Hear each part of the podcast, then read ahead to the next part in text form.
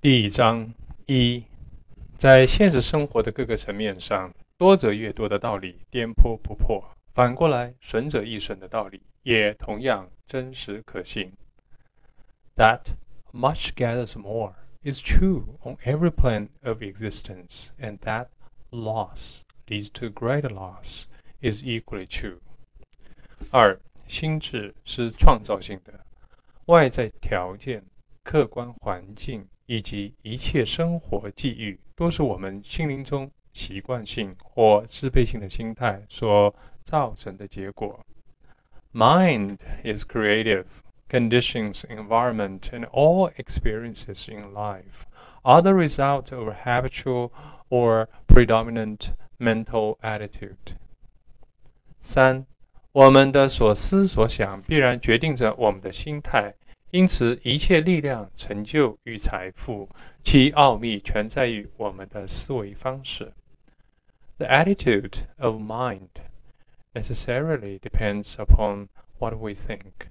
Therefore, the secret of all power, all achievement, and all possession depends upon our method of thinking.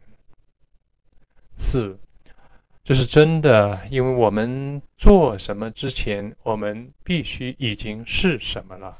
我们只能做到我们所是的程度，而我们是什么，则取决于我们想什么。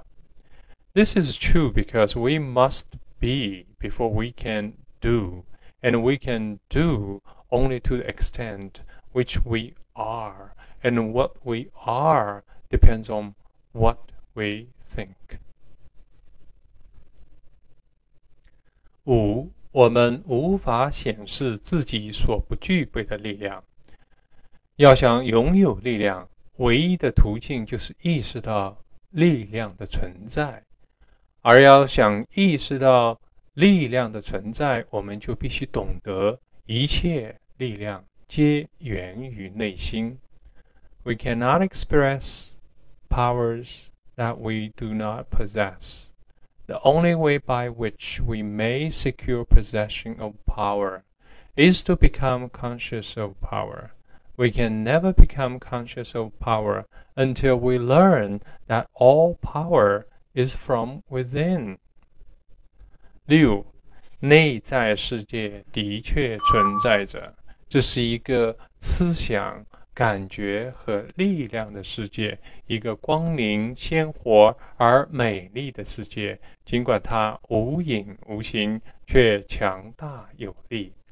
There is a world within, a world of thought and feeling and power of light and life and beauty.